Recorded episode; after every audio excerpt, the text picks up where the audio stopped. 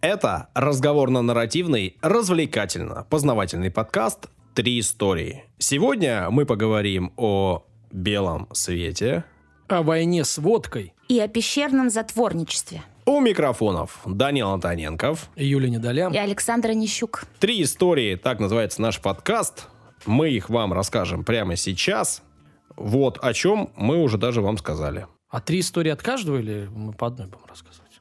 Я просто забываю постоянно. А если кто-то только э, нас стал слушать? Не подробно, не подробно.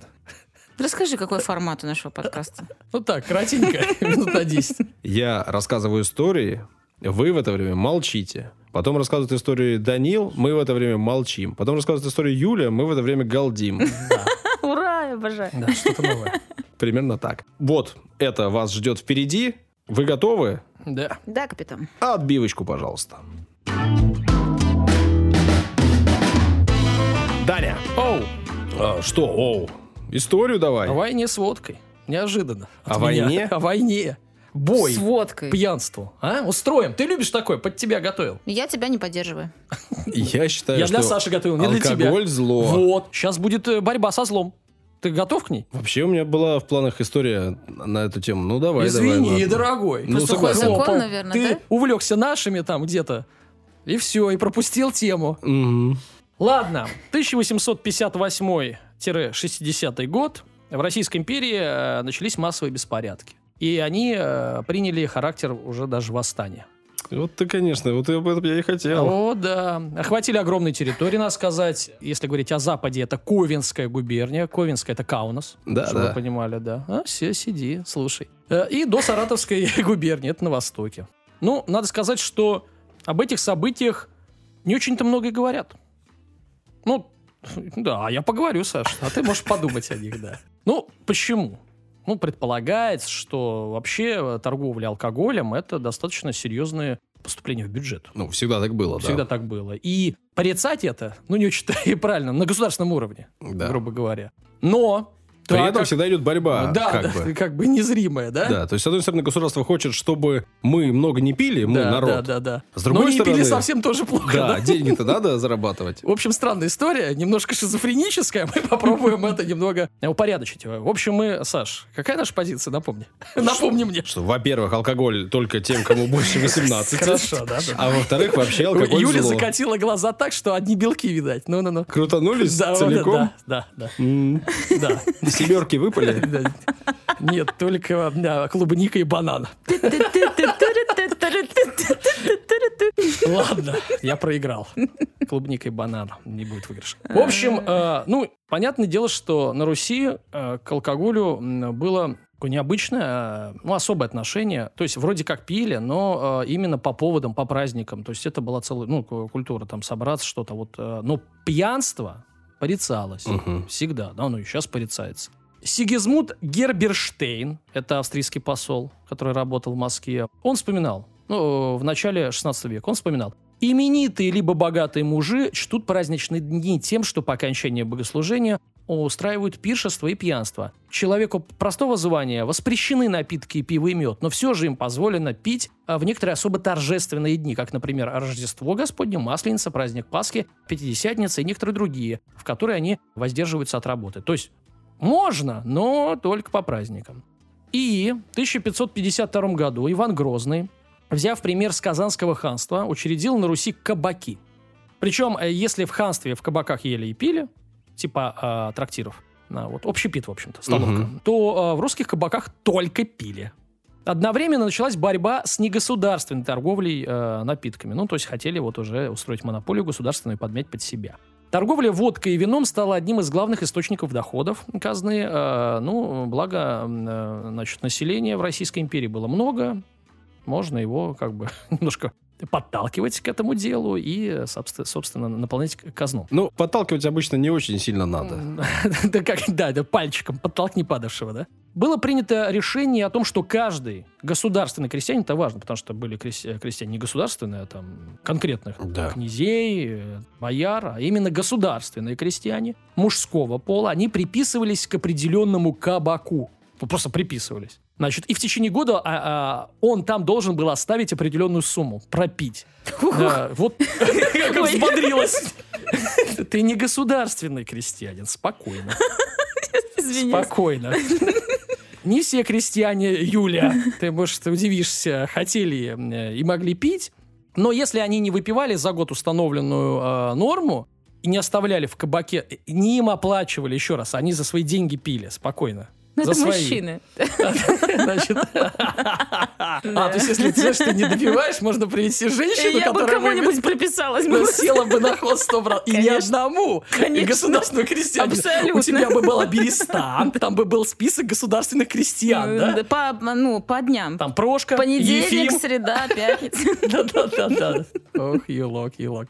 В общем, если они не оставляли необходимую сумму, то хозяева кабаков собирали, у них была обязанность собирать, даже если не хотели, государственная обязанность собирать недостающие деньги с вот этих трезвенников.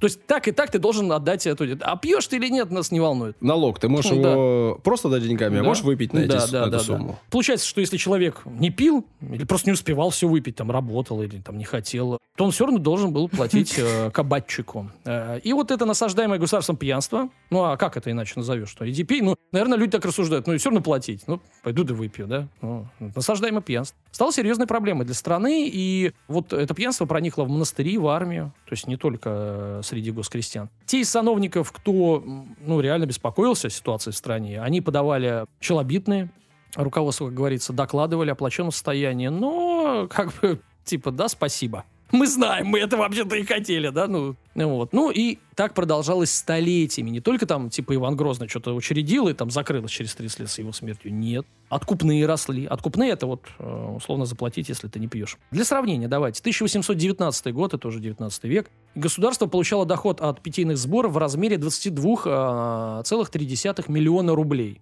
Это составляло 16% госналога. 16.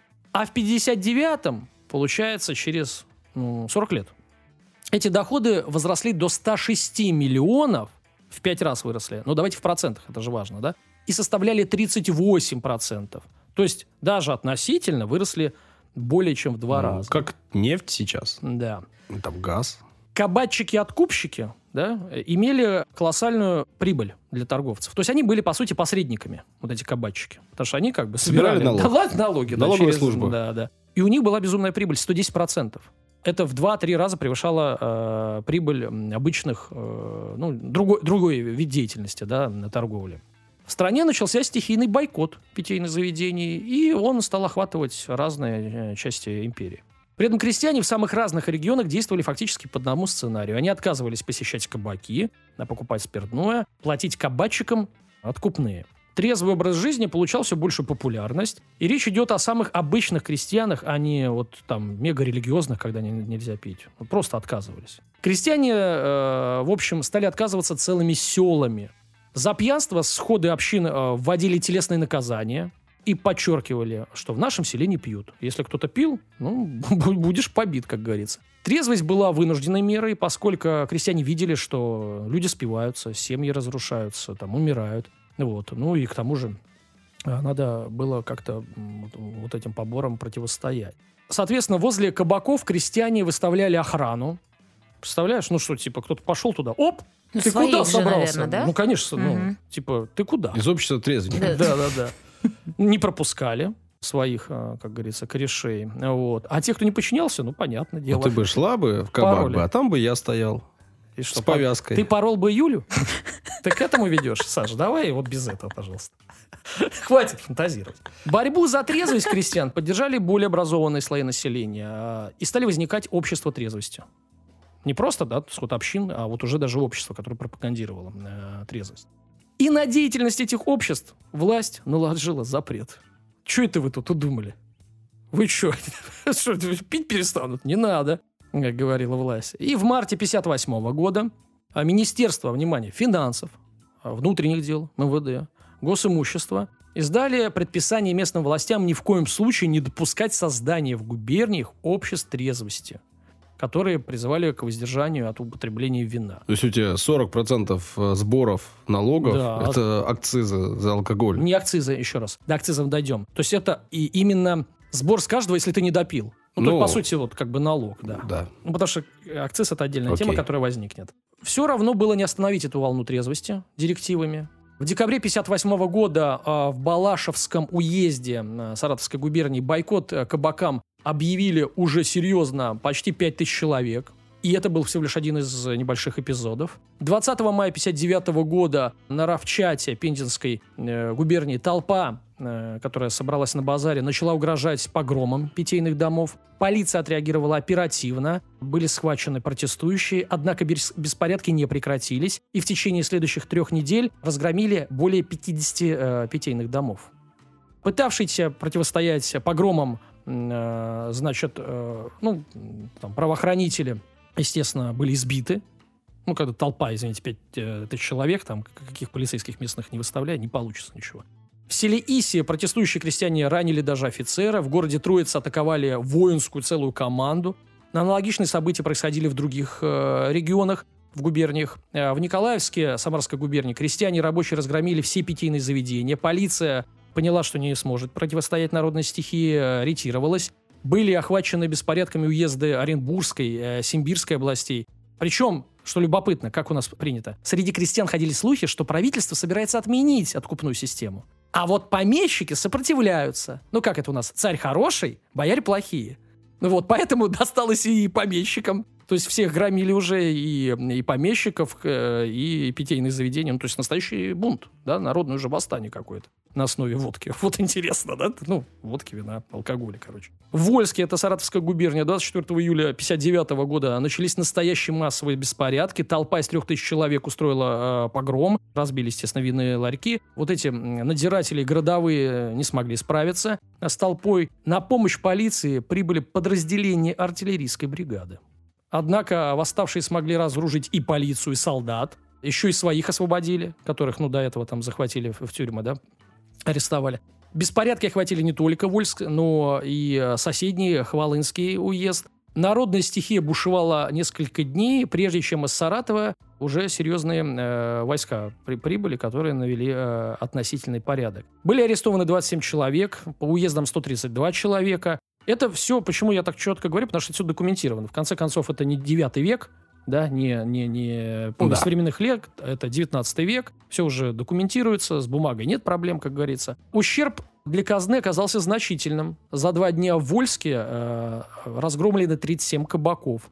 А расходы по восстановлению, естественно, государство переложило на плечи простых людей, обложив э, налогом, мол, вы тут это, ну, штрафами побуянили, давайте-ка восстанавливать питейные заведения. Шеф жандармов князь Василий Долгоруков докладывал императору Александру II. В течение 59 года случилось у нас событие совершенно неожиданное. Жители низших сословий, которые, как прежде казалось, не могут существовать без вина, начали добровольно воздерживаться от, от употребления крепких напитков. Вот такая э, докладная. Как ожидалось, чиновники предпочли сразу же сослаться на м, поиски внешних врагов. А именно, кого? Ну, понятно, оказалась виновата римская католическая церковь. Ну, типа, ах, там бурагозят, что-то там подначивают. Ну и где еще были беспорядки? В Ковенской губернии, как я сказал в начале выпуска, э, Виленской, это Вильнюс, Гродненской, но если это вы... Грод, да. да. Да, ну, ну Виленский-то непонятно, наверное, что да, Вильнюс, да, да. а Ковенской, что да. э, Каунас. Но если вот в этих губерниях католики составляли действительно основную часть населения, потому что западные, то а что делать с происками Ватикана на наших саратовских землях? Ну, как это объяснить, да? То есть там можно сослаться, а здесь ты уже не, сош... не сошлешься. В докладной записке вот этот э, шеф жандармов сообщал, что движение за трезвость началось в Саратовской губернии, затем распространилось внимание на Рязанскую, Тульскую, Калужскую, а вскоре э, присоединились жители э, Самарской, Орловской э, губернии, Владимирской, Московской, Костромской, Ярославской, Тверской, Новгородской, Воронежской, Курской, Харьковской губернии. Ну, извините, полстраны, как говорится. Бунты вот эти трезвенческие охватили 32 губернии всего. Было разгромлено, внимание, 260 питейных заведений. 219 из них находились э, в губерниях Поволжья. В бунтах участвовали десятки тысяч крестьян. О масштабах выступлений можно судить по количеству арестованных. Историк Федоров говорит о 780 арестованных участников вот этих э, бунтов. Их судили военными судами, прописали шпицрутены, ссылку. Основная часть арестованных приходилась на госкрестьян, ну, потому что их заставляли, собственно, и платить. А также оставных солдат и мещан. Другие источники, другие, не, не Федоров, называют куда большие цифры. Ну, понятное дело, тут уже ну, сложно подсчитать, когда все дело касается такое, да. Ну, во-первых, оно и государственное, там где-то, может, скрыли, где-то еще что-то, какие-то бумаги. В общем, э, насчитывают исследователи до 11 тысяч именно э, арестованных. Вот. Ну, от тысячи до 11. В любом случае, получается, если тысячу или 11 арестовали, значит, буянил это намного больше, да, в 10 раз уж 100%, да. Не каждого же там, Ну да. ну, вяжут. Кого подогнали, как говорится. Кто самый хромой оказался. Или, наоборот, может быть, поддал перед бунтом против...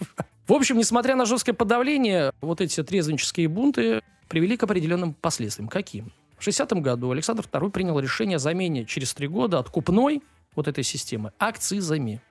То есть вроде как уже не заставляют а, платить, даже если ты не пьешь, а только если пьешь. Да. Ну, вроде более-менее справедливо относительно. Ну, да? до сих пор Так и система работает, работает. да. То есть ты не пьешь, ну и не платишь, да, на этот налог.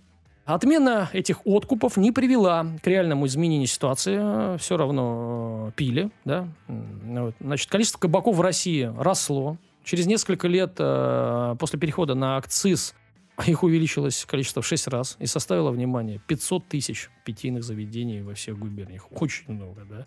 Деятельность э, сторонников трезвости продолжала рассматриваться как крамольная, которая подрывает экономические устои российской государственности. Идеи трезвости, э, кстати, кто эксплуатировал? Ну, конечно, кто против власти был, да? Революционные какие-то организации. А это уже, извините, конец 19 века, уже революционные настроения пошли.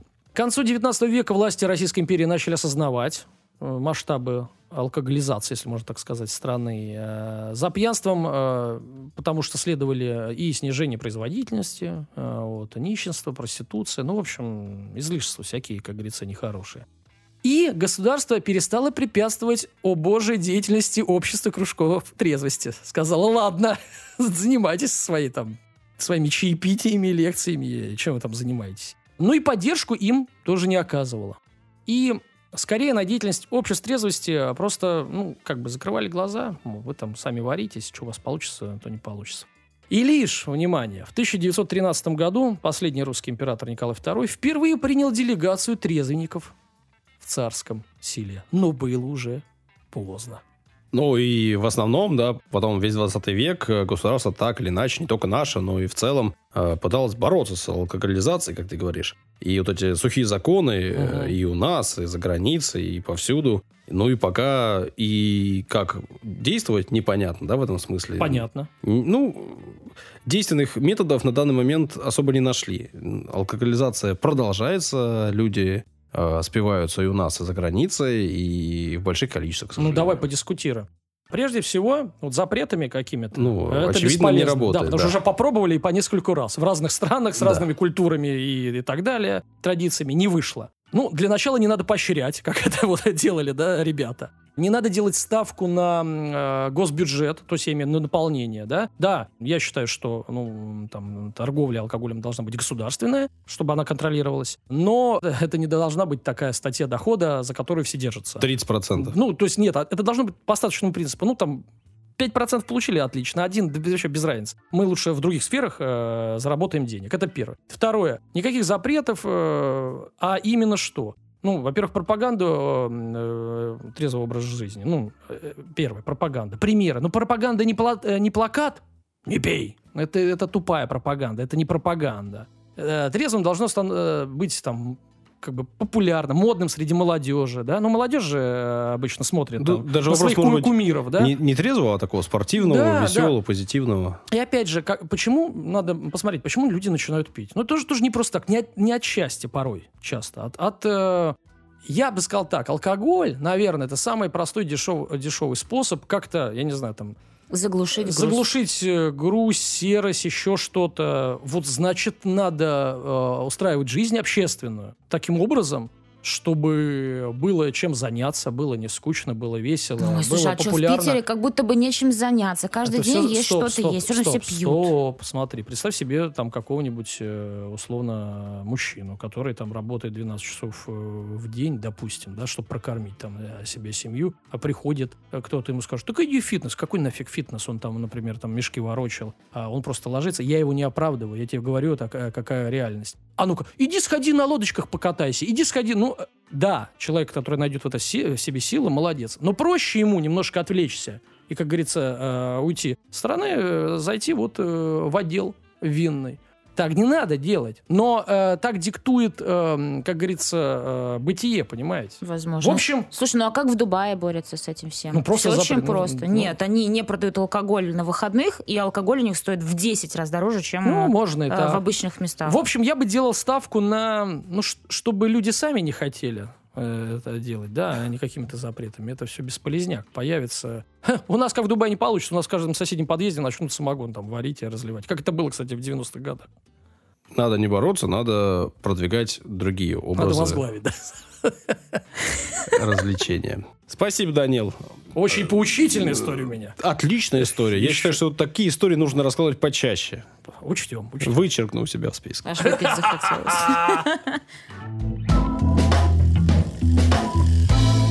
Рубрика «Комментарии». Рубрика «Ваши удивительные комментарии». Комментарий от Елена Вырва.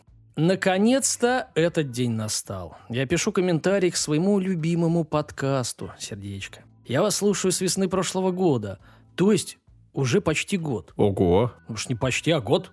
кайф. Да. Под Новый год я прослушала все выпуски и немного грустила от того, что приходилось ждать четверга. Ну, это же приятное ожидание. Елена. ну, Томление? конечно. Это же как сериал ждать новый выход. Прекрасно. Или э, человека, которого хочешь ждать. Согласна. Завтракаю и обедаю в вашей компании. Впервые в жизни отправила чаевые подкастерам. Во-первых, приятного приятно. аппетита вам прямо сейчас. Тогда. А во-вторых, да, круто, спасибо. Крайний выпуск с историей про эксперимент э, с перенаселением очень впечатлил. Данил, спасибо. Также запала в душу история о Надежде Ламановой. Или... Ламановой. Да, вот правильно. Александр, благодарю вас за нее и за э, все нашинские истории. Также запомнилась история о мурмурации. Хо-хо. И, конечно же, гостевой выпуск с космонавтом. Андрей Иванович, давайте в каждом выпуске говорить про Андрея Ивановича. ну, он наш талисман, я считаю. И достаточно удачный. Юлия, спасибо за вашу легкость и позитив. А, Ребята, вы идеальная троица и делаете большое дело. Спасибо, Елена. Есть еще- Круто, вообще. Спасибо. Да, чуть ни одного плохого слова. Я такой... Идеальный комментарий идеальной троицы. Я не привык к такому, ребята. Еще и денег э, нам закидывает. Вообще. Сказки Да, балует какие-то. нас.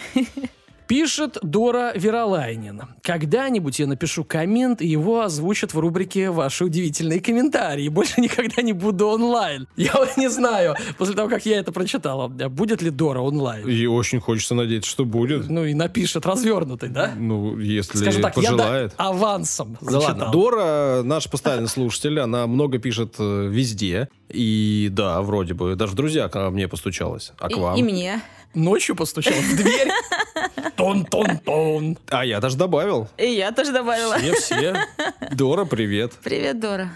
Все. На этом. Хорошо. Я сегодня опять про Питер. Ну, так получается. Как-то вот у меня две темы подряд, но, но вот так. А вопросики будут? Нет. Начну я зато с э, расхваливания прекрасного Санкт-Петербурга, а самого главного времени года, которое сейчас наступает. И вообще моя любимая пора нынче за Лето? окном. Ну, во-первых, лето, а во-вторых, период белых ночей. Ну, пока еще не лето, что вы. А когда начинается белая ночь? Ну, об этом сегодня буду рассказывать. Хорошо. Но суть в том, что вообще белые ночи, понятно, что это опять же один из символов Санкт-Петербурга. Все так же прихватизированный Санкт-Петербургом и распиаренный Санкт-Петербургом. Ну, чего у нас тут только нет. И турниры спортивные, и фестивали всякие музыкальные, и чего только нет, все у нас тут белых ночей. И вообще Питер это город белых ночей. Ну, все понятно в целом-то, да? Питер это самый северный город-миллионник. И поэтому живет здесь народу много, и каждый говорит, да, конечно, у нас тут в Питере. Да еще плюс всего приезжает туристов огромное количество. В общем, да, понятно. Схватили и не отпускаем этот термин. А вообще понятно, что белые ночи наблюдаются там и в Финляндии, и в Исландии, и в Швеции, и в Норвегии, и на Фарерских островах, и в Гренландии, ну, в общем, и там на севере Эстонии есть белые ночи. Даже на Шотландских островах наблюдается это явление природное или где-нибудь в Канаде на севере, понятно. У нас в России, очевидно, тоже не только в Питере, так что Самые локально. крутые белые ночи в Мурманске, поди. Ну, смотри, Полярные. на да, самом деле, э, дело в чем? Э, Белые ночи, есть научное определение. Это называется гражданские сумерки.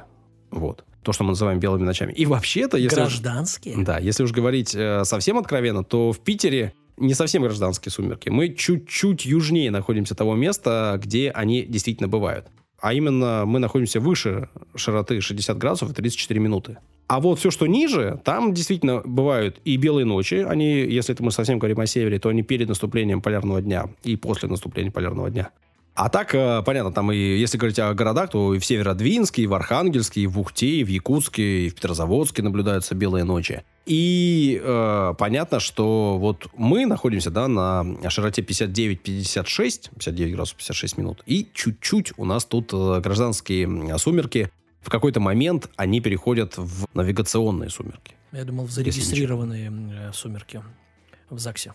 Ну, гражданские есть, да, сумерки? Ага, я понял твой юмор. Это не юмор, это ничего смешного. Самая светлая ночь у нас здесь в Питере, немножко вам данных, э, случается каждый год, что, что неожиданно. А в этом году это будет с 21 на 22 июня Мгм. случится, и ночь будет длиться всего 5 часов 12 минут. Ну, это же самая короткая ночь, самый длинный день. Это Да, самая короткая ночь, самый длинный день, все правильно. При этом, вообще-то, самый короткий день в Питере, а это является обратной стороной белых ночей. Ну, если у нас есть белые ночи, то зимой у нас есть э, ночи, длящиеся очень долго. И, Темные дни- и дни. дни, которые являются очень короткими. Так вот, в Питере самый короткий день, значит, в 23 году будет 22 декабря. Ну, это логично. И будет он длиться 5 часов, 53 минуты и 47 секунд. На этом все. На этом дальше ночь. При этом, ну, для понимания, да, для сравнения, в Москве самый короткий день это 7 часов.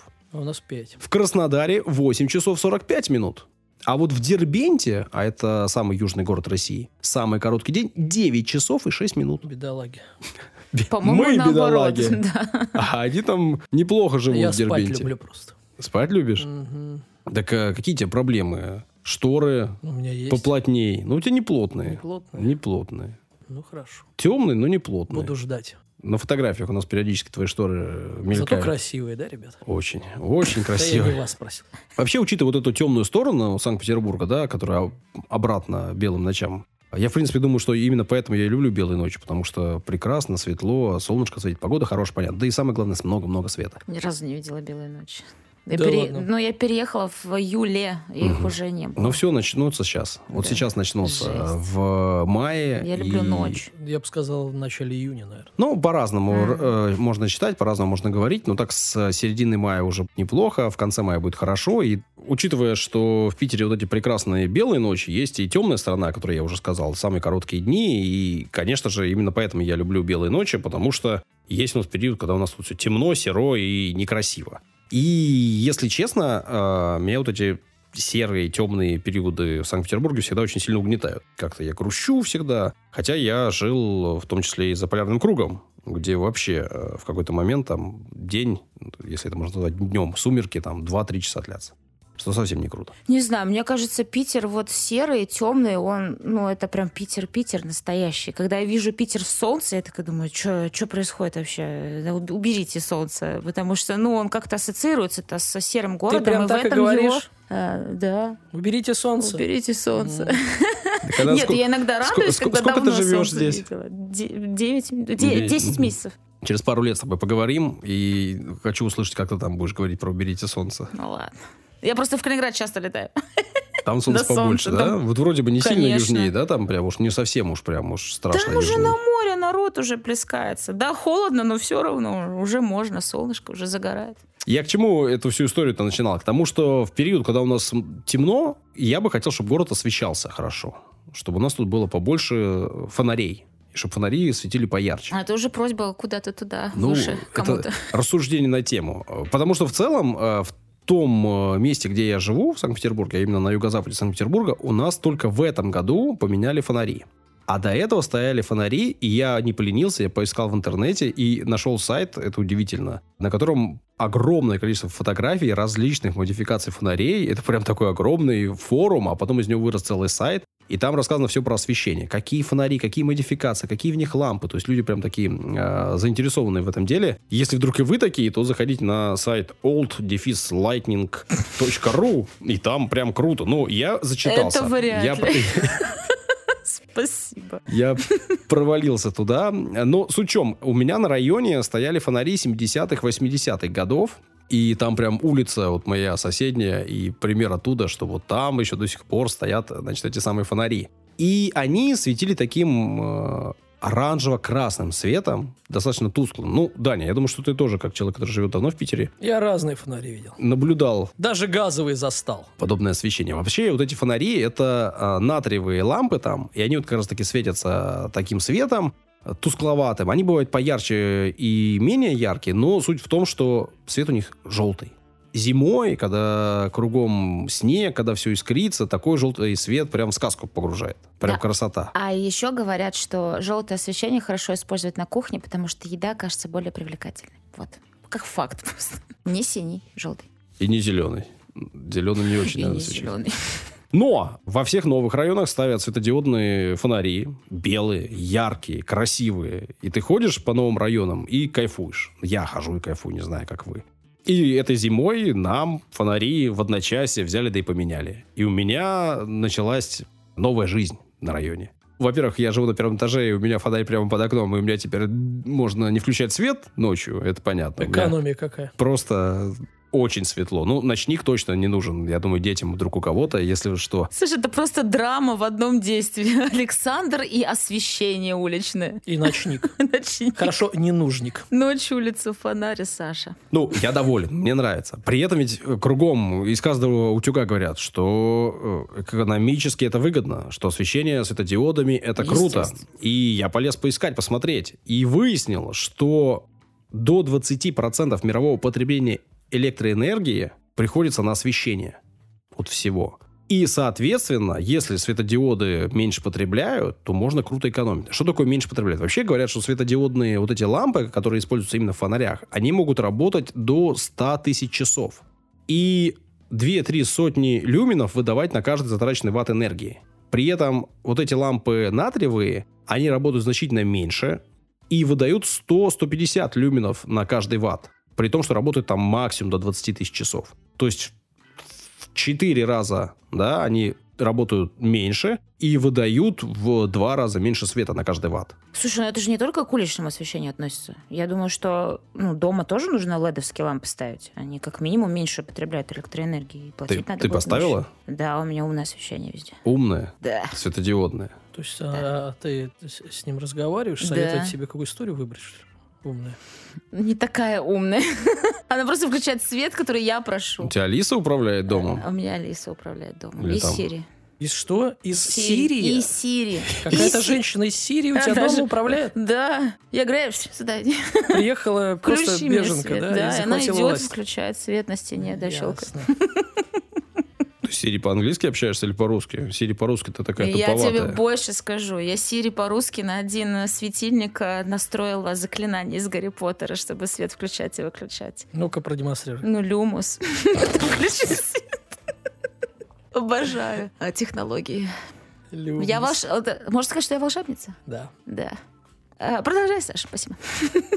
При этом есть ученые, которые недовольны светодиодами. И, в частности, недовольны вот этим самым ярким белым светом Ну на и улице. расскажи, что им не нравится. Я тебе расскажу. Давай. Они говорят, что эти источники света, они более синие. Ну, логично. Если это белый спектр, то в нем есть и синяя составляющая. А вот в том э, оранжево-красном синяя составляющая значительно меньше.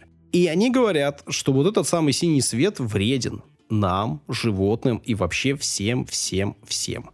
Они провели анализ э, снимков с МКС, взяли снимки 2012-2013 годов и сравнили их с современными. При том, что в Европе вот эта замена на белое э, освещение уличное началось где-то там как раз-таки в 12, 13, 14 году активно.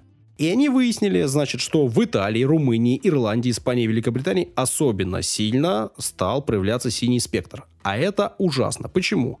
Потому что животные, в частности, всякие млекопитающие, крыски, мышки и всякое-всякое разное, из этого страдают. Синий спектр, он проникает сквозь наши веки, даже если наши глаза закрыты. И в целом он ассоциируется у животных с днем. Если есть синий спектр, значит на улице день. Значит, одни животные, те, которые должны днем тусоваться, они продолжают тусоваться ночью возле фонарей. Как крысы, например. А те, которые должны ночью тусоваться, они не выходят из норок. Потому что сидят и думают день, день, день, день, день, все время день. И они думают, ну куда я пойду? Мне не время выходить. Из-за этого страдают. А еще из-за этого страдают всякие насекомые ночные.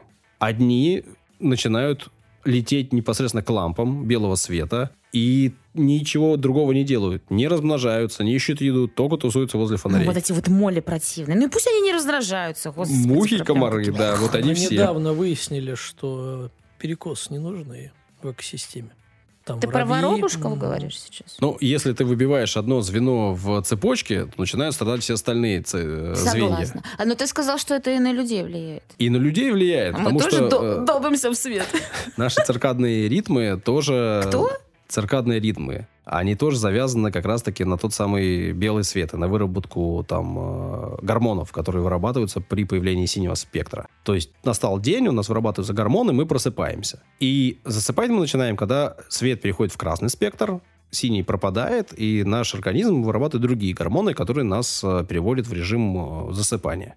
Соответственно, если у тебя и дома горят в- светодиодные лампы белые, то ты, соответственно, тоже будешь нарушать свои циркадные ритмы. Понятно, что человек, в отличие от животных, это существо вроде как разумное. Мы можем э, и лампочки другие себе Вроде поставить, как. Не все. Абсолютно. и более глухие использовать э, занавески.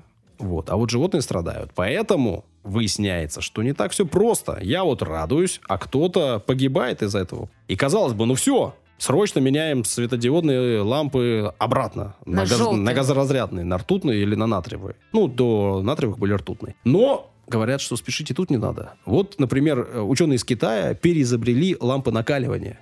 И они э, опубликовали свою работу в научных э, достижениях. Это такой американский э, журнал Ассоциации содействия развитию науки. И они сообщили, что вместо обычной вольфрамовой нити они э, заменили ее на двухслойную цельнокерамическую полоску из углеродных нанотрубок и гексагонального натрия бора. Очень сложно, очень Бора непонятно. Суть в чем? В общем, одна часть этой лампы светится, а вторая поглощает отраженное от э, специальных стекол свечение. Соответственно, восстанавливаются эти самые нити накаливания, которые ну, вот и- из этих сложных систем. КПД этой лампочки на 25% больше, чем у светодиодных, и срок службы в три раза больше, чем у светодиодных. То есть вот эти самые лампы, которые сейчас везде ставятся, на которые тратится огромное освещение, это уже устаревшие технологии, есть уже более совершенные. Подожди, а Китай сделали, да, это? В Китае, да, Опять ученые. Китай. Пять на шаг впереди всех, молодцы. Так, ладно. Не искренне. Нет, правда, они все время что-то изобретают. Круто же. молодцы эти китайцы. И кажется, что, может быть, тогда не надо спешить. Можно подождать, когда ребята технологию выпустят на рынок, чтобы приобрести. Но вообще есть такая тема, что ну, она там при полетах в космос, например, э, рассчитывается, что если ты сейчас полетишь куда-нибудь, то ты будешь лететь там, скажем, 100 лет. А если ты вылетишь на 20 лет позже, то ты будешь лететь, скажем, 30 лет. И окажется, что вылетев на 20 лет позже, ты можешь полететь на место прибытия раньше. Но ты никогда не знаешь, когда технологии делают следующий шаг и сколько они будут стоить. И в любой момент, если ты просто ничего не делаешь, то ты можешь просто устареть и никогда не решиться сделать первый шаг. В общем, сложная штука. Но при этом все-таки ученые не стоят на месте, и, э, возможно, еще действительно надо подождать, потому что инженеры из, из MIT, это Массачусетский технологический институт, в 2017 году представили свою разработку, а это уже ну, прошло-то почти 6 лет, и с тех пор они, понятно, не стояли на месте. И у них светятся не лампочки, не какие-то там вольфрамовые нити или цельнокерамические полосы из углеродных нанотрубок с гексагональными нитритами бода. Бора. Бора. Нет. Бора-бора. Ничего такого. У них светятся растения. Капуста практически у них светится, потому что из рода капустовых э, они взяли растения и заставили его светиться за- за счет окисления пигментов, которые э, там присутствуют. И эти самые пигменты могут светиться до 4 часов. А это практически как у нас самая короткая ночь. Свечение не очень яркое, но вполне себе четкое. И при этом они даже не лезут в геном этих самых растений. Потому что говорят, что вот эти э, эксперименты с геномом опасная штука. Ну, Почему? Потому что капуста встанет и начнет убивать всех? Захватит мир, конечно. Захватит мир. Возможно, осадки в виде капусты. ну, потому что э, вот эта жируха, именно так называется эта капуста, Жируха! Это обидно. Вообще, знаете, что там, когда делают всякую там пшеницу, например, геномодифицированную, ее делают так, чтобы она не могла размножаться. Чтобы на следующий год она не давала э, потомство свое. Ну, нельзя было вырастить. С одной стороны, потому что, чтобы зарабатывать каждый раз на семенах, а с другой стороны, типа, для того, чтобы она не размножилась по всей планете. Ну, ты закинул какую-то модифицированную штуку, и дальше она размножилась, размножилась, и все вокруг стало таким. Вот если ты закинул р- светящееся растение, то все может стать через какое-то время светящимся. Красиво, как в аватаре. Да. Они вдавливают с помощью специальных механизмов в эту самую жируху нужные вещества. Вдавливают в жируху. Сначала ее вымачивают, а потом туда вдавливают. Вымачивают и отмывают жируху, а потом в нее вдавливают. Мы говорим о жирухах, ребят, если кто Мы говорим о капусте, если что. Опять о капусте. Ну вот эта самая капуста 4 часа как минимум может светиться, а сейчас может быть уже и побольше. Так что ждите светящиеся растения. Э, Инженеры MIT работают над этим. Скоро и фонари будут не нужны. Слушайте, я думал, мы ну просто немножко там отстали, ну, или у нас какие-то проблемы с этим, если у нас светят фонари 50-летней давности на улицах, а мы просто ждали технологию, чтобы перескочить на другой уровень. Жируху ждали, жируху. Спасительную жируху.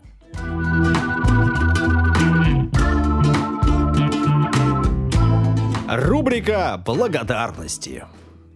Благодарные благодарности, Дань. В чем происходит? Ты Все чего? верно. По плану ты должна была сказать. Конечно. Да? Все и сказала. А что-то вы поменяли, я не знаю. Итак, э, благодарные благодарности э, вы говорите нам, а мы говорим вам за ваши...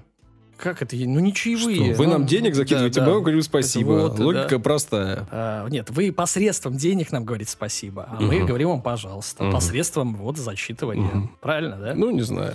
Значит, э, вы супер. Вот с таким комментарием. Э, Человек выслал э, 500 рублей. Ого! Да.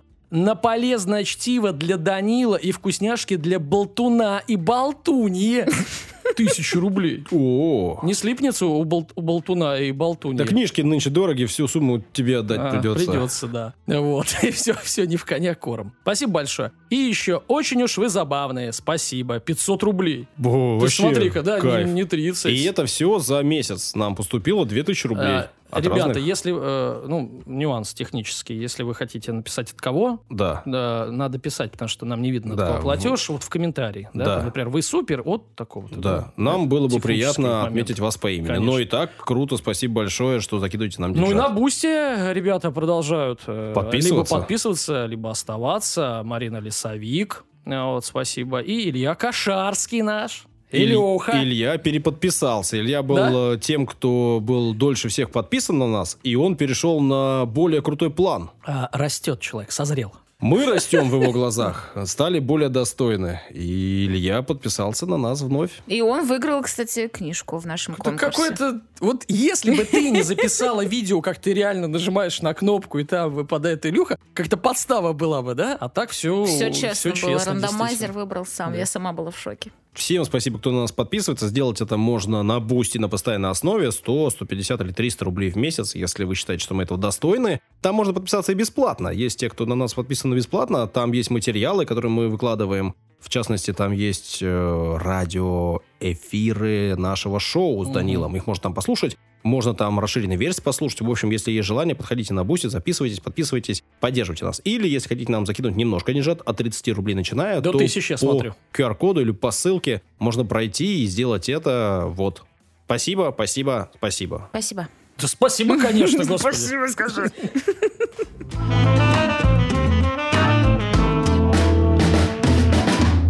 Пещерное затворничество. Когда название писала, думала, не выговорю, уже второй раз выговорила, прикинь. История моя будет коротенькая, реально, сразу же говорю. Но я хотела про это рассказать, потому что нашла новость, это инфоповод, достаточно свежий. Мгм, мгм. И все, что я нашла, я сегодня расскажу. Давай. Абсолютно все. В первой половине апреля 23 года, то есть вот буквально, вышла новость. Альпинистка провела одна 500 дней в пещере. И я думаю, как интересно, что, что на нее нашло, что ее так все надоели, что она решила 500 Мгм. дней провести. И вот как раз-таки она сейчас оттуда вылезла. А, а теперь вопрос, а что она вылезла? Что такое произошло? Что там Сидела такое бы- произошло, да, да, да. Про нее расскажу. Беатрис Фламини, она же испанская альпинистка. 20 ноября 2021 года она спустилась в пещеру, находящуюся примерно на уровне 70 метров под землей. Глубоко. Под землей, Да. Место расположено на юге Испании. И в социальных сетях испанка написала пост, в котором пообещал увидеться со всеми в апреле или мае 23-го. В Типа, принципе, ребят, не теряйте, интернета не будет, да? Э, Вспомнила историю, этот э, Джарард Лето буквально там на две недели ушел в горы и начался коронавирус тогда. И он когда вылез и узнал эти новости, он такой, что, представляешь, мне две недели всего не было, короче, а тут э, такие перетрубации в мире. Вообще, я представляю, как у него был шок. Вот, так, собственно, Не зачем... то, что у нас у всех. Мы-то все легко это пережили. Э, ну да. Ну да, ладно, нам тоже сложно было, но просто... Главное, что никто не пострадал. Давай. А Зачем это надо было, Беатрис? Ради научного эксперимента, который исследует работу мозга в экстремальных условиях. Проект называется Time Care. Необходимую воду э, и еду ей доставляли в промежуточной точке пещеры, ей это все спускали сверху, то есть она ни с кем не контактировала и не видела, ей оставляли определенное количество всего, там, карандашей, а, блокнотов, потому что она вела дневники, об этом тоже расскажу. И ученые из университета Гранады и Альмерии, это Испания, фиксировали показатели жизнедеятельности испанки с помощью камер видеонаблюдения. Ничего плохого с ней не произошло за эти 500 дней. Все хорошо. Единственное, на что она жаловалась, это уже после, когда она оттуда вылезла, что у нее появились слуховые галлюцинации. И вообще-то обычно они действительно возникают, когда человек очень долгое время молчит. То есть и у него Видимо, мозг требует. да, и мозг Движуху. начинает додумывать, Мгм. что он слышит чей-то голос. Да? То есть, так интересно получается, человек настолько социальное ну, существо, что ему необходимо с кем-то общаться. Ну, во-первых, да, животное социальное. Но, с другой стороны, а, может быть, э, должно пройти какое-то время, это мое предположение, и они пройдут эти галлюцинации, и мозг привыкнет, и все. Насколько я понимаю, э, наш мозг это штука, с одной стороны, достаточно постоянная, с другой стороны, э, она изменчива. И если часть мозга, например, у нас повреждена или э, не работает по какой-то там, ну, в общем, повреждена, то вполне возможно, что те функции, которые находятся в этих отделах, они могут перейти на другие участки мозга. По крайней мере, об этом периодически рассказывают разные специалисты. Вот. И, соответственно, если у тебя часть мозга не работает, ну, ты ей не пользуешься, то, возможно, в данном случае начинается какое-то перестроение у тебя мозга, и он такой оп-оп-оп. Да, но у нее не постоянные были галлюцинации, то есть она несколько раз на это жаловалась. Значит, поэтому, в звучит принципе, классно. Ничего страшного не случилось, только галлюцинации начались. Только галлюцинации, да, начались, что кто-то... Ну, ты представляешь, ты находишься в пещере 70 метров под землей, на и у тебя да? в голове что-то что-то там говорит. происходит. А там, ну, Передай воду. чтобы вы понимали, это прям пещера. У нее не было там, знаешь, душа, каких-то условий, там не было ничего. Представ- Чтобы- Я а на могу себе 500 представить, дней... что такое пещера, да, Нет, без нет. душа. Ну, слушай, У одно тебя дело... есть история, как ты пошел в пещеру? У тебя обычно есть истории такие. Да, а там, а там душ, да. Нет, подожди. Если это эксперимент, а не ее личная инициатива, и за ней следили, но они же могли ей там поставить, знаешь, душ, туалет, там провести воду, вырыть там яму, я не знаю, поставить кровать, матрас. Потому что, ну, она там жила в каких-то таких, ну, там стол, понятное дело, был какие-то фонарики, ну, условий там прям таких суперских не было. Все это время чем она занималась-то 500 Да, дней? Читала, писала, вязала. И, как О. она говорит, наслаждалась одиночеством. У нее куча друзей, семья, все остальное, но она решила все равно на это. То есть она прям кайфанула. И Мгм. она сказала, что она хотела этот опыт прожить. Она ориентировалась только на свои желания, кушала, пила, спала.